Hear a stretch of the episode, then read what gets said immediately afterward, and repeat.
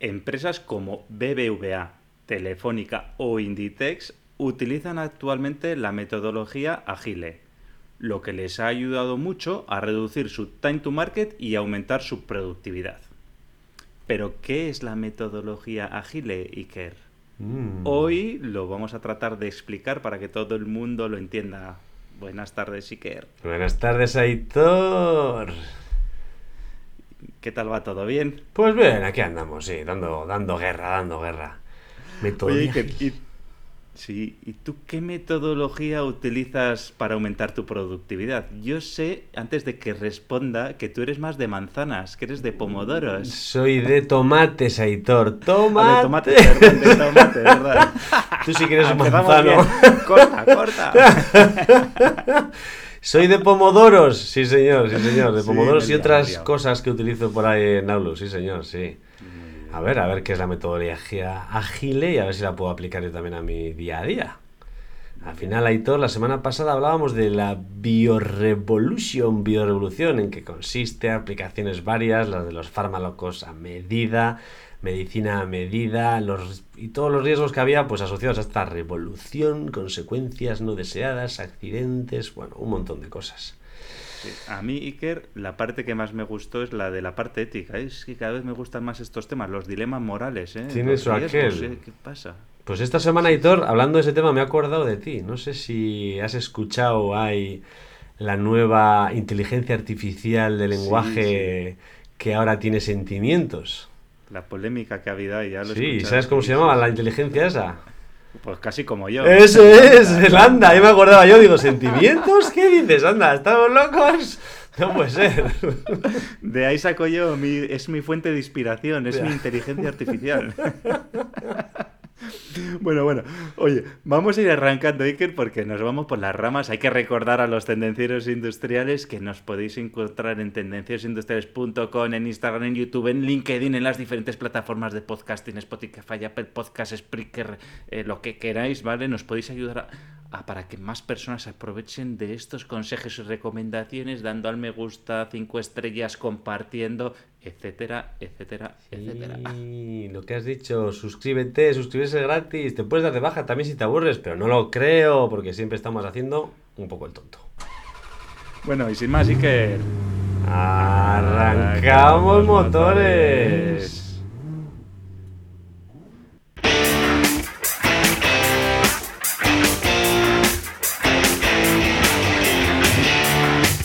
Bienvenidos, tendencieros. Somos Iker y Aitor. Y juntos trataremos temas de actualidad relacionados con la industria, tecnología y ventas. Arrancamos motores.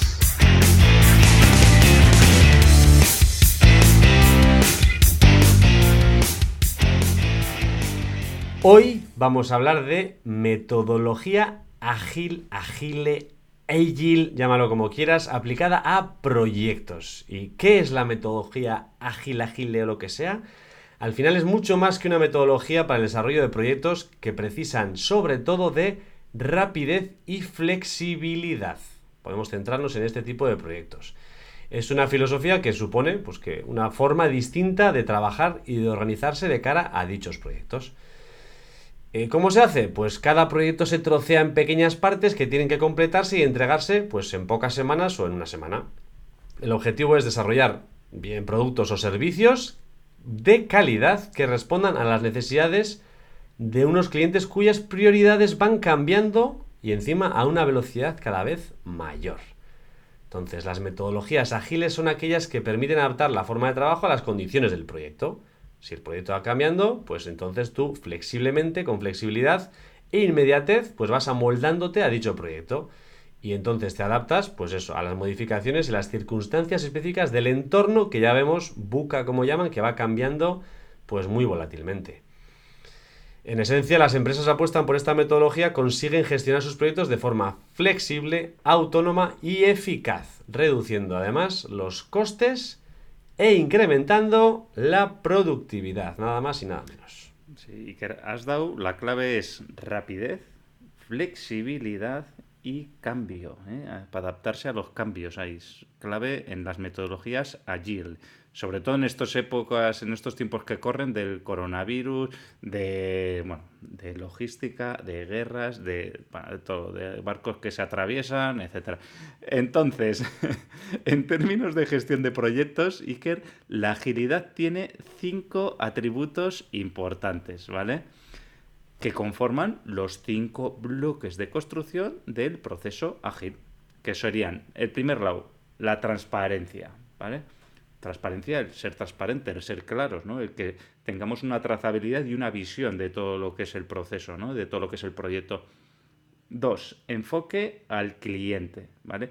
El cliente es el centro en esta metodología y es parte del equipo, Tres, adaptabilidad, lo que hemos dicho antes. ¿eh? La adaptabilidad, no seguimos un plan establecido, bueno, seguimos un plan establecido, pero somos capaces de adaptarnos a los cambios que nos vamos encontrando en el proceso. Cuatro, el sentimiento de pertenencia a un equipo. Aquí es clave que haya un liderazgo por parte de la persona que gestiona el proyecto, ¿vale? Y entonces lo que tiene que hacer es involucrar a todo el equipo y bueno, que todos nos sintamos parte de este proyecto. Y cinco sería la mejora continua. Que es lo que, pues bueno, la mejora continua, pues para sacar mejores productos, para sacar mejores procesos, mejores proyectos, etcétera. Entonces, que para saber un poquito más de dónde viene eh, la metodología ágil, ¿vale? Pues aquí hay que hacer mención a nuestros amigos de Toyota, que en los años 40 es cuando inventaron todo esto de la metodología Lean, el Lean Manufacturing, ¿no? Que tanto se ha oído hablar, ¿no? Que se utilizaba pues para aliviar la carga de trabajo, para aumentar la transparencia, para responder a las necesidades de los clientes que están siempre en evolución, que son cambiantes. Entonces, la metodología ágil supone, pues eso, un cambio significativo con respecto a la gestión tradicional de proyectos que se hace normalmente en casta, cada uno tras otro. proceso 1, proceso 2, proceso 3. Y en la metodología ágil, pues lo que hacemos es cambiar eso, ¿no? Darle una pequeña vuelta de tuerca y bueno, pues lo que se hace es, bueno, luego hablaremos, ¿no? Pues proyectos que son procesos que son iterativos, ¿no? Que son repetitivos y se van repitiendo y lo que nos permite alcanzar esos objetivos que hemos comentado anteriormente se centra principalmente en lanzamientos de gran envergadura, ¿vale? Y sobre todo, el origen de la metodología Agile está asociada a los proyectos de software, ¿vale? Luego, a partir de ahí, pues bueno, se ha ido ampliando pues, y se ha convertido incluso pues, en una filosofía que puede ser una filosofía incluso de empresa, ¿no? La metodología Agile lo puedes incluso tener, pues oye, nosotros pues tenemos una filosofía empresa Agile, ágil, ¿no? Entonces, un poco, pues eso sería de dónde viene la metodología Agile, ¿no? De todo que viene del Lean Manufacturing. La historia, ¿no? Muy bien. Ahora que sabemos de dónde viene, pues vamos a ver qué ventajas nos da pues la metodología ágil, lo que hemos dicho, aplicada a proyectos. Entonces, podemos enumerar las siguientes ventajas, que son, por ejemplo, aumento en la implicación de las personas del equipo. El equipo se implica mucho más con esta metodología. Dos, Mayor eficiencia en la gestión del tiempo. Al final, al hacerlo en tareas cortas, concretas, pues eres más eficiente a la hora de gestionar dicho tiempo. Transparencia en cuanto al estado del proyecto. También el resto, pues si estás viendo pequeños hitos, vas viendo cómo va evolucionando el proyecto y todos pueden verlo. Además, puedes identificar y corregir los errores tempranamente, porque en cada fase pues vas verificando y viendo realmente el estado actual. Tienes más claridad en el momento de tomar decisiones. Como tú vas evaluando en cada momento, pues tienes toda la información y entonces las ideas más claras para tomar decisiones. Los miembros tienen mayor autonomía en la ejecución. Vas dividiendo, tú te encargas de esto y tienes tu autonomía. Al final, pues bueno, están repartidas las tareas. Te puedes adaptar, como ha dicho Aitor, constantemente a los cambios. Entonces, vas haciendo pequeñas revisiones, entonces eres capaz de ir, bueno, tienes un plan inicial, pero vas adaptándote a los cambios posibles del entorno. Puedes optimizar los recursos y los costes, el uso del dinero. Además, una parte muy interesante es que puedes incluir al cliente en el proceso de desarrollo de dicho proyecto. Mientras vas desarrollando, vas involucrando y vas viendo las mejoras, porque el cliente te va corrigiendo de lo que realmente quiere, porque igual Tú has entendido una cosa, él ha entendido otra, vais en, en caminos distintos, sin embargo, si vas evaluando en cada una de las fases, pues seguro que el resultado final o es lo que el cliente quería o está muy cerca. Y otro punto importante, otra ventaja importante de esta gestión de proyectos es el feedback, feedback permanente entre todos los miembros. Hay que dar una comunicación, hay que hablar entre todos los miembros del estatus actual del proyecto. Así es. Bueno, la metodología ágil, ¿vale?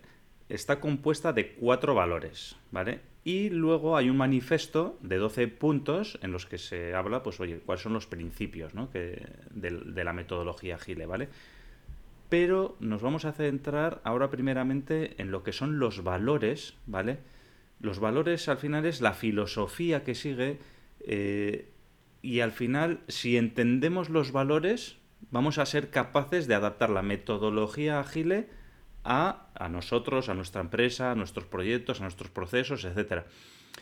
Incluso Iker, aunque no estemos pensando en implementar la metodología ágil en nuestra empresa, pues bueno, yo creo que conocer los valores de esta metodología es muy importante porque, oye, nos podemos quedar con esos aspectos y podemos reflexionar también sobre esas cosas que actualmente estamos haciendo o no estamos haciendo o que tenemos en nuestra empresa, ¿no? ¿Cuáles son esos valores que tenemos en nuestra empresa y cómo nos podemos aprovechar de la metodología ágil para mejorar? Aunque no adoptemos luego la metodología ágil, pero seguro que hay cosas que podemos utilizar. Entonces, eh, de los cuatro valores, ¿vale? Que, que tiene la metodología ágil. El primero es que las personas, los individuos, las interacciones entre las personas es lo primero. Y estas interacciones y estas personas están por encima de cualquier proceso y cualquier herramienta.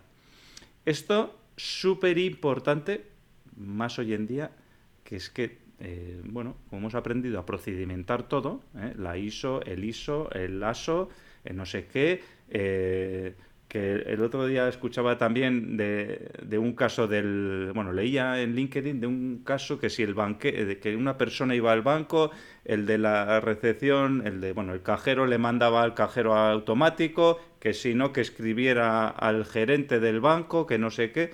O sea, estamos eh, gestionados por procesos, pero es que realmente tenemos que ser conscientes que eso no es bueno. Lo que primero son las personas, no el El proceso está bien, pero a veces hay que saltárselo. Entonces, eh, probablemente eh, este valor es el principio más importante del manifiesto ágil, ¿vale? Por supuesto, es lo que hemos dicho, que los procesos ayudan al trabajo, ¿no? Pues oye, pues en primer lugar, pues le diriges a esa persona que hemos hablado del banco, le diriges al cajero automático. Pero eh, bueno, y si esa persona no es apta porque es invidente, como era por uno de los casos que ponían, pues igual le tienes que atender tú. O tienes que, tienes que adaptarte, ¿no? O ese proceso no es válido para toda la gente, ¿no? Entonces, las herramientas, pues está claro que nos ayudan a mejorar la eficiencia. En el, en el 99% de los casos, esa herramienta nos ayuda. Pero si no hay personas que puedan eh, modificar esos procesos, ¿vale? No tenemos nada. ¿eh? Entonces, bueno, los procesos tienen que ser una ayuda, nos tienen que ayudar, nos tienen que dar soporte, pero tienen que poder adaptarse a las personas, a los equipos. No al revés que las personas nos adaptemos al, al, a los procesos establecidos, ¿vale? A ver, a veces hay que adaptarse, ¿no? Nos tenemos que acostumbrar a ir al cajero automático, creo que ya nos han acostumbrado a todos, ¿vale? Que está muy bien, pero hay excepciones también. Y, y eso es un poco el riesgo que tenemos y lo que hace este valor, a mí me parece también súper interesante, ¿eh? porque con los cambios tan rápidos que se están dando en todos los ámbitos, hay que tener procesos, hay que tener herramientas para que una empresa sea competitiva. Pero, lo que hemos dicho antes, también debe cambiar ágilmente. Entonces es vital, primeramente, que las personas propongan iniciativas de cambio o se adapten rápidamente a estos cambios. Esto que has dicho es vital, ¿eh? Porque los procedimientos están muy bien, yo estoy, estoy de acuerdo, que los procedimientos ayudan a todo, pero claro, si no los vas modificando en base a las necesidades, estás fastidiado. No es que siempre lo hemos hecho así. Ya, coño, pero no, no ha cambiado ni nada el mundo en los últimos, no sé, cinco meses, ya no estamos hablando de cinco años. Entonces, adáptate, modifica los procesos, que no, no digo que no haya procesos, pero exacto lo que has dicho, cámbialos. Bueno, otro de los valores que me enrollo es un resultado, un producto, un software, un algo funcional, tiene mucha mayor prioridad que la documentación. Déjate de hacer papeleos y documentación. No, sácame algo funcional. Sácame un producto, sácame un software, un servicio funcional, algo que pueda valorar antes de empezar a documentar. Al final, poder ver anticipadamente cómo se comportan las funcionalidades esperadas sobre un prototipo o sobre una parte, una mini parte del sistema elaborado, al final es una retroalimentación muy estimulante y enriquecedora que genera ideas imposibles de concebir en el momento inicial. Pero claro, difícilmente se podrá conseguir un documento que contenga requisitos detallados antes de comenzar el proyecto. Con lo cual, el manifiesto no afirma que no hagan falta. Los documentos, está claro, son el soporte del software o del producto o del servicio. Permiten la transferencia de conocimiento, registran la información del histórico de lo que se ido haciendo. Y, y, sobre todo en muchas cuestiones legales o de normativas, pues son obligatorios, hace falta un documento. Pero realmente lo que sirve es el producto que funciona. El documento únicamente certifica, nada más. Y no aporta valor, únicamente certifica, da fe. Así es, Iker. Aquí hay, aquí hay dos partes. El primero es, deja de planificarlo todo para hacerlo perfecto y ponte a trabajar, ponte manos a la obra. No, es que no lo tengo claro, voy a mirar un poco más, voy a revisar. Bueno, esto es lo que nos pasa también a las personas, ¿no? Voy a. El, síndrome del impostor, que no nos creemos capaces de hacer cosas. No, pues voy a estudiar un poco más y voy a seguir estudiando hasta los 30. No, chico, ponte con 20 años a trabajar, bueno, entre comillas, ¿no? Pero. Coño, acaba, ponte a hacer las cosas y no, no, no lo demores, ¿no? Eso, ¿no? Ponte a hacer las cosas y hazlo, acción. Y el segundo también, Iker, me estaba acordando del podcast de la semana pasada con Gorka, que nos hablaba, hablábamos de fabricación aditiva y cómo ellos... O hace dos, efectivamente, toma la memoria yo también, ¿eh?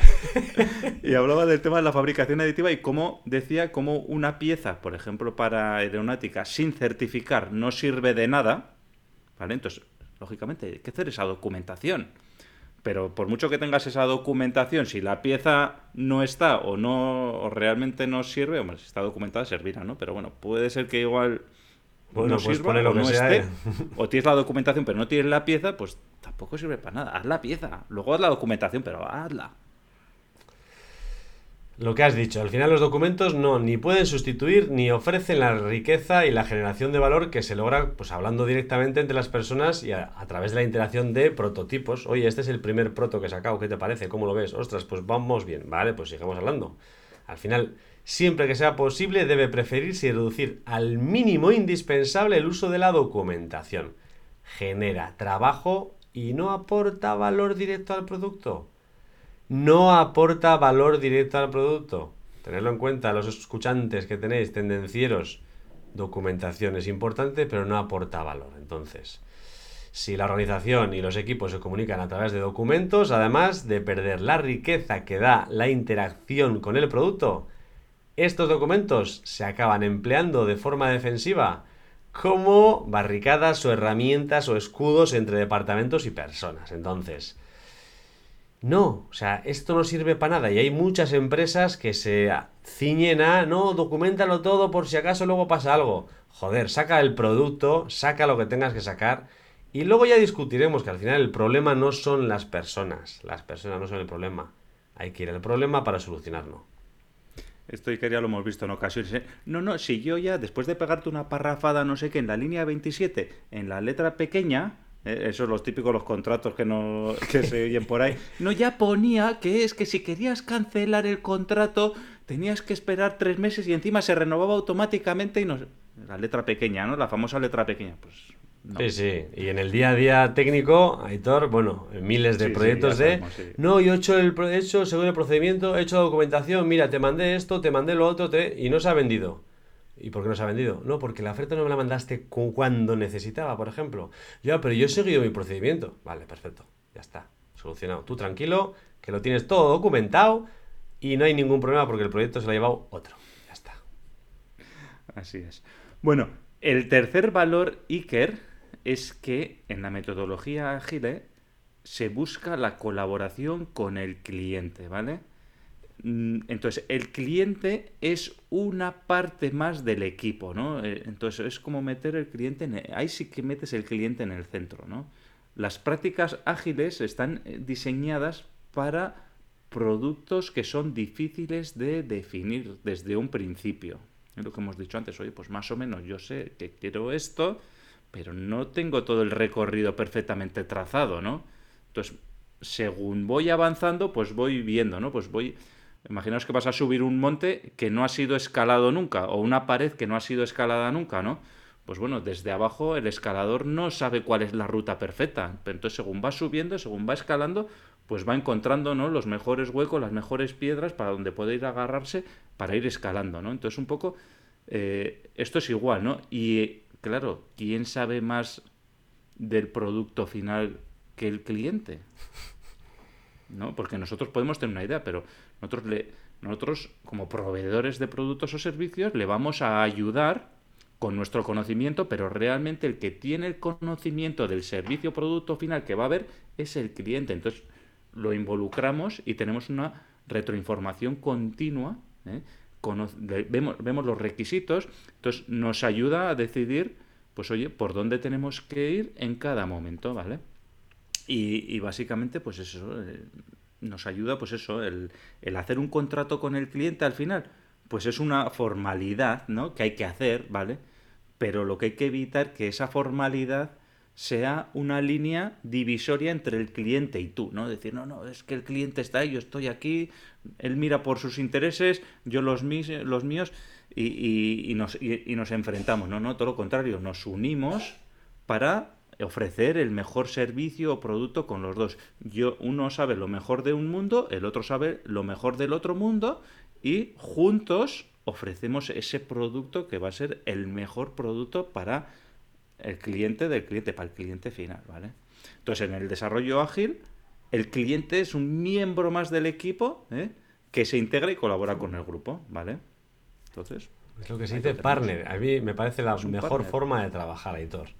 Al final, carta sobre la mesa, veamos qué es lo que tenemos que hacer, me cuentas tus necesidades aparentes y las ocultas y todas y vamos viendo qué podemos hacer. Es, es un buen valor. Bueno, voy a por el cuarto valor, Aitor. Adaptación al cambio, lo hemos dicho. Tenemos que tener un plan, sí. Pero ese plan para qué está? Para no cumplirlo al final. O sea, empezamos con una ruta y nos marca el camino a iniciar, pero si tenemos que torcernos o ir para otro sitio, pues tendremos que hacerlo. Entonces, para un modelo de desarrollo que surge en entornos inestables con el que estamos, que tienen un factor inherente al cambio y la evolución rápida y continua, es mucho más valioso y es una, digamos, capacidad de respuesta mayor hacerlo de esta manera. Entonces, si tú vas modificando a medida que va evolucionando, pues te vas adaptando mejor a la evolución del proyecto.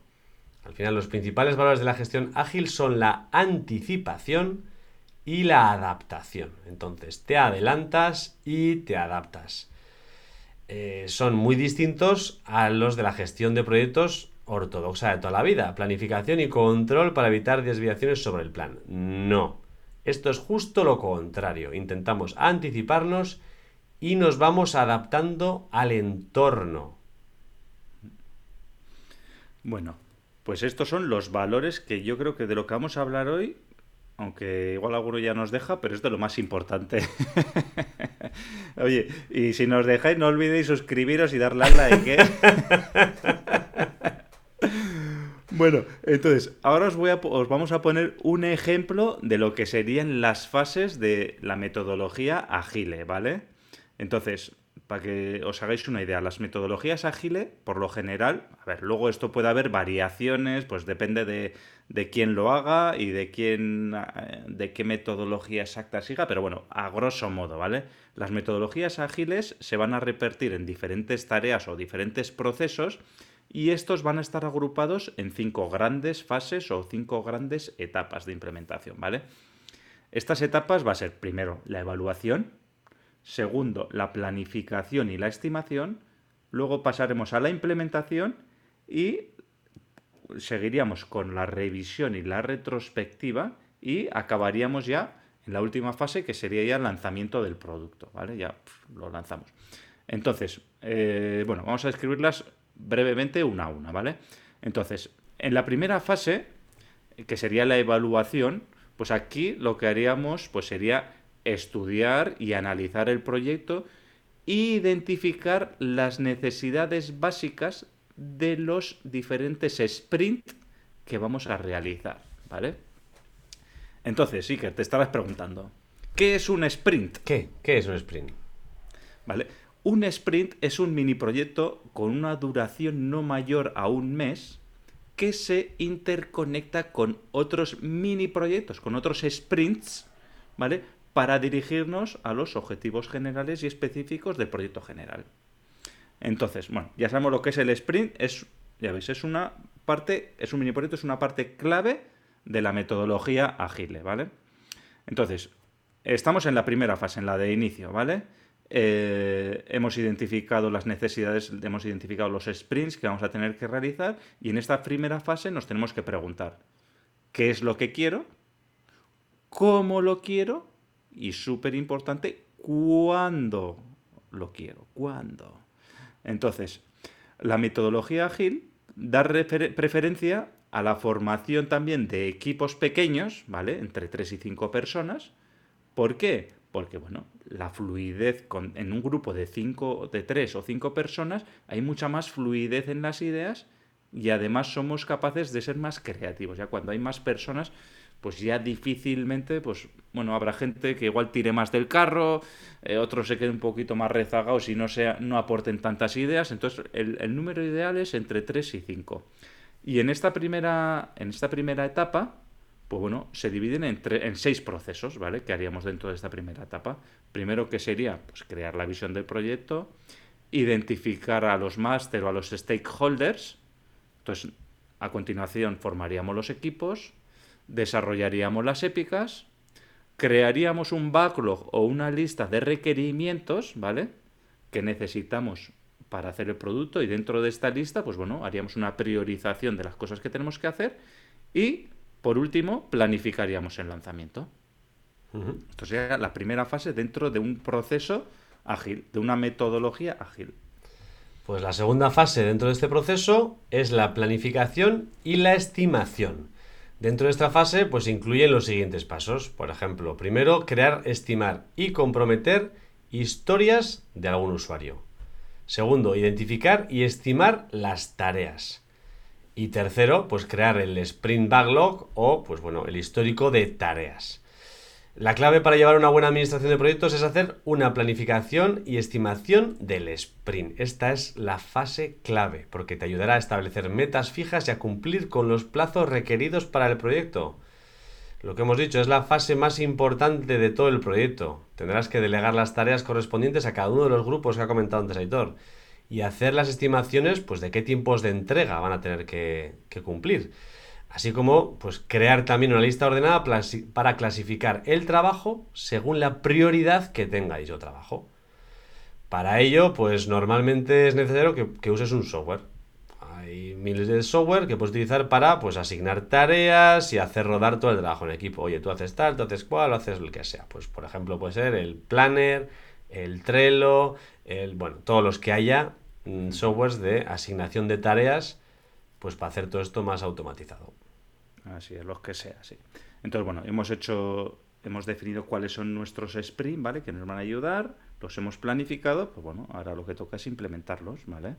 En la tercera fase. Entonces aquí hacemos la implementación del proyecto. Entonces, eh, la sala de reuniones donde se discute el sprint y se explora cómo optimizar el trabajo de cada grupo para darle forma definitiva al proyecto, ¿vale? Entonces lo que hacemos ahí ya, se reúnen ya por grupos y se tratan los sprint propiamente dichos. Y en la implementación, pues en la implementación ya de, de los sprint, ¿vale? Hay que hacer los siguientes procesos, pues ya sería crear cuáles son los entregables que vamos a dar, ¿vale? En ese sprint, o sea, qué es lo que tenemos que entregar. Hay que realizar el daily stand-up y también mirar el refinanciamiento del backlog priorizando priorizado del producto, ¿vale? Entonces hay que ya hay que ya estamos ya entrando y en haciendo esos sprints, haciendo esas tareas, ¿vale? en, en, la fase de implementación o desarrollo, pues oye, en principio no deberían hacerse cambios de última hora, porque se supone ¿eh? que para eso lo hemos planificado y además que esos sprints son cortos, ¿vale? Entonces, ¿qué es lo que pasa? Tú acabas un sprint y entonces ya vas a iniciar el siguiente, entonces antes de iniciarlo sí que deberías hacer cambios, pero no después de haber iniciado. Ya hemos dicho que son proyectos, son mini proyectos. Entonces, claro, si es un proyecto, imaginemos que es de dos semanas, pues hombre, en principio no, ya el, tiempo es tan corto que no debería haber cambios. Pero bueno, si los hay, pues habría que hacerlos, ¿vale? No, no hay que dudar en proceder, porque precisamente de eso se trata, de adaptarse, ¿vale?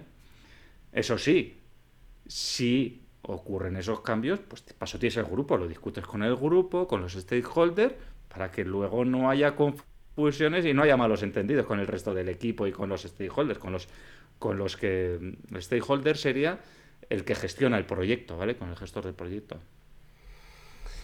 La fase 4 sería la revisión y retrospectiva. Al final, una vez que está todo maquetado e implementado, pues hay que hacer la revisión del proyecto. ¿Qué es la revisión del proyecto? Pues no es más que una autocrítica o evaluación interna de todo el grupo de trabajo respecto al trabajo realizado hasta ese momento. Es muy importante sumar opiniones constructivas y al final aportar soluciones viables. O sea, no vale me pongo una queja y no hago una propuesta, no, pues hago una queja constructiva y aporto una solución viable. Entre los pasos más importantes dentro de esta fase son, uno, demostrar y validar el sprint, hay que confirmar que el sprint está validado y hacer una retrospectiva del mismo, del sprint, valorar si el histórico de lo que hemos hecho está ok o no está ok. Eso es ese mini proyecto ha sido ok, sí, pues entonces pasamos a la fase 5, ¿eh? que sería la de lanzamiento, ¿vale? Entonces, con esto nos referimos al desenlace del proyecto y la entrega del producto. Entonces, aquí deberíamos cumplir con dos únicas tareas, dos únicas tareas que son, por un lado, entregar los entregables, ¿vale? Y, por otro lado, entregar en la retrospectiva o el histórico del proyecto, ¿vale? Y entonces ya con esto ya acabaríamos lo que sería el proceso o las fases de la metodología eh, ágil. Entonces, por repasarlo rápidamente, pues sería primero hacemos la evaluación de los sprint, ¿vale? Planificación de los mismos, implementamos, revisamos y cuando está todo ok, ¡pum! lanzamiento del producto. Al final, alrededor de esta metodología Lean de Toyota y Agile, pues han surgido un montón de ramas, pues similares con pequeñas, digamos, pequeños retoques para sacarse, pues un método adicional, ya sabes, ¿no? Al carro de las tendencias, pues se suben algunos y les ponen su sellito y ya tengo otra tendencia. Entonces, la primera de ellas y quizás, pues bueno, una de más escuchadas es el método Kanban. Al final, el método Kanban se conoce como tarjeta visual, porque se trabaja a través de un diagrama o una matriz de tres columnas, en el que se agrupan las tareas por pendientes, en proceso o finalizadas o terminadas. Al final, la idea es que el cuadro esté a la vista, que todo el mundo, todos los miembros del equipo sean capaces de ver lo que se está haciendo y cuál es el estado de cada una de las, digamos, fases del proyecto. Y esto permite pues potenciar la creatividad, eficiencia y la autonomía. Al final todo el mundo tiene la información de todos. Muchas veces se utilizan pues notas adhesivas. En muchas empresas habremos visto el mítico pues es panel donde están las tres, las pegatinas pegadas allí y bueno, se van viendo.